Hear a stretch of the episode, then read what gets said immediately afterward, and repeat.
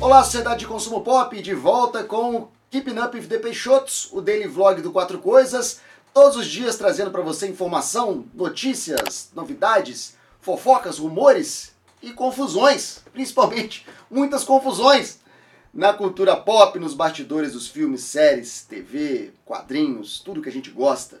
Sou Pablo Peixoto, youtuber que mais trabalha no Brasil e é bom ver vocês de novo. Já tá liberado almoçar, galera.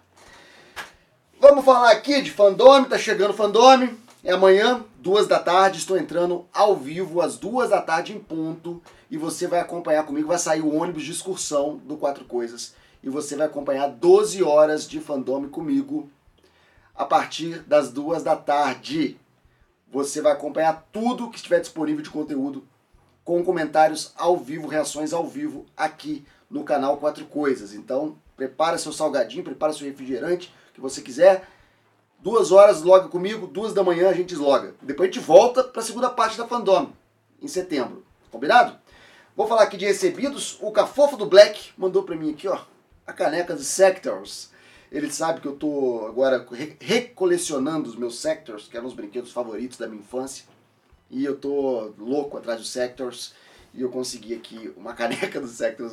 O Cafofo do Black mandou para mim aqui para me ajudar a ganhar forças para continuar minha coleção. Bom, vamos lá, vamos falar de, de treta. Vamos falar de, de, de, novo do Ray Fisher. De novo? Aprontou outra Ray Fisher. Bom, que apronta na verdade é, são os executivos da Warner, né? O Ray Fisher mais uma vez veio no seu Twitter falar sobre a questão de bastidores durante Liga da Justiça, de como as pessoas responsáveis pelo filme, as pessoas de posição de poder dentro da Warner, trataram a, a equipe, como eles trataram as pessoas envolvidas com o projeto de forma desrespeitosa, de forma anti, antiprofissional, com assédio moral, enfim. Ele está desde julho falando constantemente sobre as situações. Primeiramente, ele falou que ele se arrependia de, dos elogios que tinham sido feitos ao Joss Whedon. Depois ele voltou dizendo que a, as atitudes, o comportamento de Joss Whedon no set foi completamente antiprofissional que ele foi agressivo, que ele foi rude. Depois ele volta é, atacando o John Berg e o Jeff Jones, que eram os responsáveis pela divisão de filmes da DC na época, dizendo que é, eles foram coniventes com tudo que aconteceu e que o Jeff Jones chegou a chamá-lo no seu escritório para ameaçar a carreira dele. E fora isso, o fato do Ray Fisher realmente ter o seu personagem diminuído e praticamente apagado do filme original de Liga da Justiça, que deve ter deixado ele bem chateado, mas eu não vejo as atitudes do Ray Fisher como pessoais. Eu acho que não é uma coisa que ele está fazendo para ganhar mídia, para ganhar mais papéis, para ganhar dinheiro, para ganhar fama. Eu acho que ele realmente está mais focado em no problema, no que ele fala. Responsabilidade é maior do que entretenimento. Então ele não está interessado na parte do entretenimento, ele está interessado na parte da responsabilidade. Ele está preocupado com o que aconteceu realmente, eu acho que genuinamente. Borg Life todo custo e ele está colocando realmente o nome dele na, na linha de tiro de gente muito poderosa. Joss Whedon, Joss V.F. Jones, ainda são pessoas muito poderosas lá dentro. E ele está colocando, ele tá, é, é, muita gente comenta nos vídeos que eu faço sobre o Ray Fisher que ele está colocando o nome dele em lista negra. E tá mesmo. Eu acho que ele tem mais a perder do que a ganhar. Mas o, a indústria como um todo tem muito que ganhar. Como a notícia que ele mesmo deu ontem no Twitter, que a Warner Media começou uma investigação sobre o que aconteceu nos bastidores de Liga da Justiça. Ele mesmo falou no seu Twitter. Depois de cinco semanas de entrevistas com várias pessoas do, da equipe, de elenco e equipe, a Warner Media oficialmente começou uma investigação independente até o coração tóxico e abusivo do ambiente de trabalho durante os reshoots de Liga da Justiça. Esse é um enorme passo adiante. Eu acredito que essa investigação vai mostrar que Jeff Jones, Joss Whedon e John Berg, entre outros, abusaram de seu poder durante as incertezas da fusão AT&T e Time Warner. Obrigado à Warner Media e à AT&T por brigar por um ambiente mais seguro para todos nós. Então, ele não só colocou a cabeça dele na linha de tiro, ele não só colocou a carreira dele em risco, mas ele colocou toda a máquina para repensar como é, as coisas foram feitas nos bastidores de Liga da Justiça. E isso é muito, muito importante. o Hollywood Reporter confirmou que a Warner Media está investigando alegações de Fisher e essa investigação é considerada prática padrão após alegações de mau comportamento no set.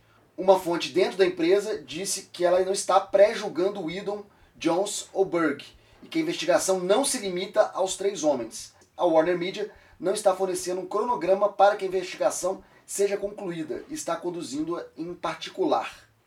O Fisher interpretou Cyborg no filme, continua a falar nas últimas semanas sobre seu tempo no set, incluindo um evento da JustCon, transmitido ao vivo em julho, no qual ele disse que o Whedon está provavelmente com medo e ele deveria ter medo, porque nós vamos chegar no cerne de tudo. Ele disse, inclusive, que se o Joss Whedon achar que ele falou alguma coisa que não é real, que ele pode processá-lo, ele tem liberdade para processá-lo sobre calúnia, mas ele tem certeza que tudo que ele está falando é o que aconteceu de verdade.